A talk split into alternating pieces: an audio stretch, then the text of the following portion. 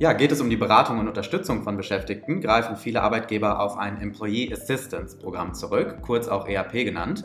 Ähm, auch unsere digitale Plattform von Evermood dient ja der Beratung und Unterstützung von Mitarbeitenden, geht aber in einigen Aspekten eigentlich deutlich weiter als ein klassisches EAP. Und in dieser Folge möchten wir deshalb kurz die wichtigsten Unterschiede aufzeigen und auch erklären, was Evermood als Plattform für Mitarbeiterunterstützung eigentlich einzigartig macht. Dazu habe ich heute meine Kollegin und die Evermood-Mitgründerin Lara von Petersdorf eingeladen. Lara ist bei uns hauptsächlich verantwortlich für die Weiterentwicklung unserer Mediathek sowie auch die Betreuung unserer Kunden und unserer Partner. Lara, schön, dass du da bist. Danke für die Einladung, Hakan. Ich freue mich, da zu sein. Super, ich mich auch. Dann würde ich sagen, lass uns direkt loslegen. Gut, ich würde vorschlagen, wir fangen natürlich einmal ganz vorne an. Was ist denn überhaupt ein ERP und wo hat das Programm seinen Ursprung? Ja, das ERP, kurz für Employee Assistance Programm, ähm, begann ursprünglich in den 50er und 60er Jahren mhm. als Hilfsangebot bei Drogen- und Alkoholabhängigkeit. Das heißt, es war eine 0800er Nummer, die Menschen anrufen konnten, wenn sie Unterstützung brauchen. Mhm. Heute läuft das im Grunde so ab, Mitarbeitende, die sich in einer Krise befinden, rufen eine 0800er Nummer an. Sie werden mit einem Berater oder einer Beraterin verbunden und häufig ist im ersten Schritt da so eine Art Sondierungsstelle, die dann erstmal schaut, wo überhaupt Hilfe benötigt wird, das Thema einordnet und dann entsprechend an eine spezialisierte Stelle weitervermittelt. Okay, ich verstehe. Jetzt hast du ja gerade aber schon erwähnt, ähm, der Ursprung liegt in den 50er, 60er Jahren. Jetzt hat sich ja die Arbeitswelt schon ein bisschen äh, verändert seitdem ähm, oder auch sehr deutlich verändert, kann man eigentlich sagen. Wo liegen denn heute die Herausforderungen mit klassischen RPs? Gibt es da welche und wenn ja, welche sind das? Ja, also an erster Stelle sicherlich die Art und Weise, wie Mitarbeitende heutzutage Hilfe aufsuchen. Ähm, das hat sich natürlich verändert. Ähm, beispielsweise durch den Umgang mit Computer, Smartphone sind wir das einfach gewohnt, erstmal im digitalen Setting uns zu informieren. Ich sage mal, mhm. bevor wir wirklich den Hörer in die Hand nehmen und bei der 0800er Nummer anrufen. Mhm. Ähm, zum anderen, weiß nicht, kennst du das sicherlich auch, Viele von uns kommunizieren einfach inzwischen viel lieber über WhatsApp, über Teams. Wir sind irgendwo Chat gewohnt. Und wenn wir uns informieren, dann ist das eben auch über digitale Plattformen wie YouTube oder Instagram. Ja, absolut. Also über die letzten Jahre sind einfach so viele Abläufe im Alltag ins Digitale abgewandert. Das sehe ich bei mir selbst ja auch. Ähm, und der Trend setzt sich ja aktuell auch offensichtlich weiter fort. Also wenn man sich mal die jüngeren Altersklassen anschaut, da wird fast ausschließlich online recherchiert. Ähm, man bleibt über Plattformen wie TikTok oder Instagram in Kontakt. Und selbst Einkäufe werden ja inzwischen eigentlich nur noch per Klick bestellt.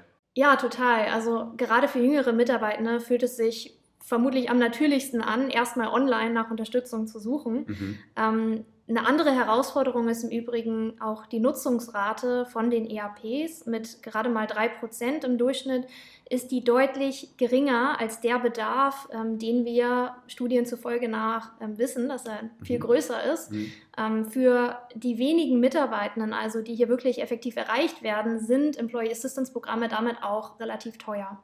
Ja, und klassisch dieser Kostenfaktor im Vergleich dann auch zur Nutzungsrate das ist ja letztendlich einer der Hauptgründe, warum sich Unternehmen dann im letzten Schritt gegen eine externe Unterstützung entscheiden.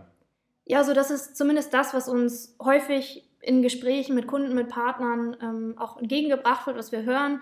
Ähm, neben dem Kostenpunkt, der das eine ist, ähm, ist tatsächlich ein weiterer ganz zentraler Punkt, den ich dort raushöre, auch der späte Einstieg in das Hilfsangebot. Mhm. Ähm, ein Beispiel nehmen wir irgendwie eine Skala von grün bis rot. Ja, grün stellvertretend für ein starkes Wohlbefinden, orange für erste Anzeichen von Herausforderungen, Problemen und rot wirklich schwerwiegende Belastungen oder Erkrankungen.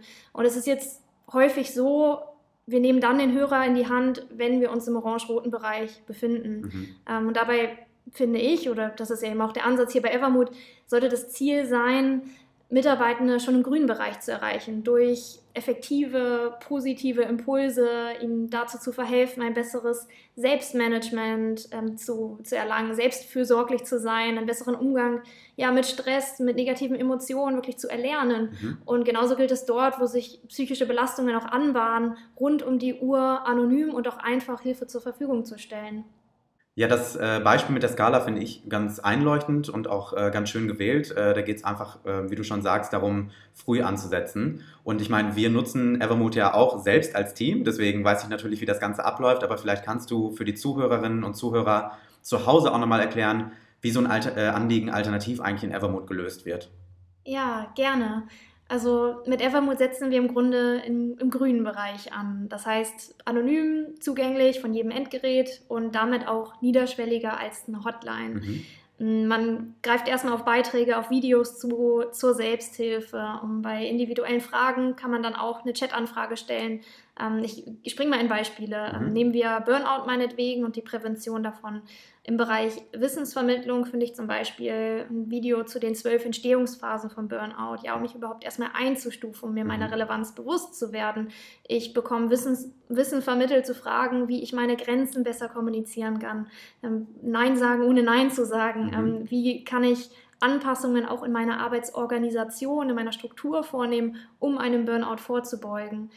Wiederum im Bereich Tools denke ich an eine ganz tolle Reflexionsübung, die da ist, die mir hilft, überhaupt erstmal bewusst zu werden, was ist das, was mir Energie gibt und was ist wiederum das, was mir Energie zieht und dann auch mein, durch das Bewusstsein meinen mein Alltag anders auszurichten. Mhm. Und zu guter Letzt natürlich auch die Chat-Unterhaltung oder die Anfrage einer persönlichen Beratung über unsere PsychologInnen, über unternehmensinterne Anlaufstellen, über ERP-Dienstleister, mit denen zum Beispiel Partnerunternehmen von uns schon zusammenarbeiten, die ich alle mühelos im Grunde die Plattform integrieren kann. Ja, sehr cool. Danke dafür die Beispiele. Ähm, ich persönlich finde die Reflexionsübungen ähm, auch mit am besten eigentlich immer so ein Toolkit zu haben, äh, kann auf jeden Fall nie schaden. Ob das jetzt irgendwie im Arbeitsalltag ist oder aber auch nach dem Feierabend, ähm, hilft das schon äh, das ein oder andere Mal auf jeden Fall sehr gut aus.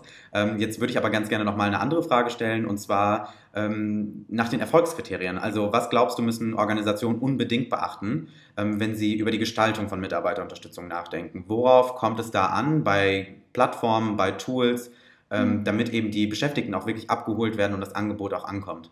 Ja, das ist eine sehr wichtige Frage, über die ich auch schon viel nachgedacht habe, um mhm. ehrlich zu sein. Ähm, aus meiner Sicht gibt es da drei wesentliche Punkte.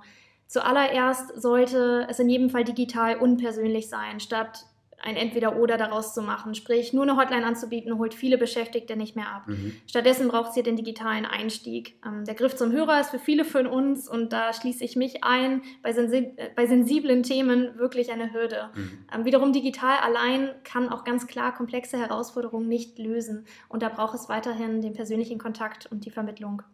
Okay, was ich da raushöre, ist auf jeden Fall das Beste aus beiden Welten miteinander zu vereinen. Nicht nur digital, nicht nur persönlich, sondern es kommt einfach alles zusammen. Und so erzielt man dann letztendlich die besten Effekte.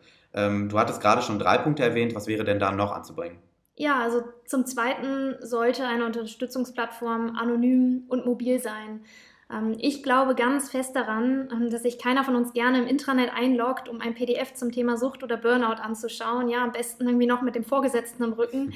Ähm, was wir stattdessen sehen, ist, dass Beschäftigte unsere Inhalte nach der Arbeit, zu Hause, auf der Couch oder eben ja, auf dem Heimweg nutzen. Mhm. dort, wo irgendwo auch ein privates Setting ist, im Idealfall ganz ohne Login, kein Name oder E-Mail-Adresse, um sicherzustellen, dass der Arbeitgeber die Nutzung nicht trackt mhm. und man wirklich anonym ist.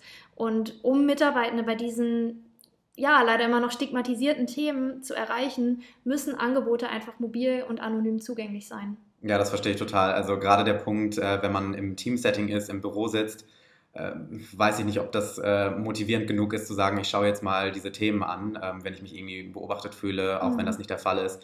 Äh, das ist auf jeden Fall was anderes, das im Safe Space zu machen, vielleicht auch zu Hause. Ähm, dann fehlt uns noch der dritte Punkt, wenn ich mich nicht irre. Ja, genau. Ähm, auch ein ganz wichtiger Punkt. Ähm, da geht es um die Integration hausinterner Angebote.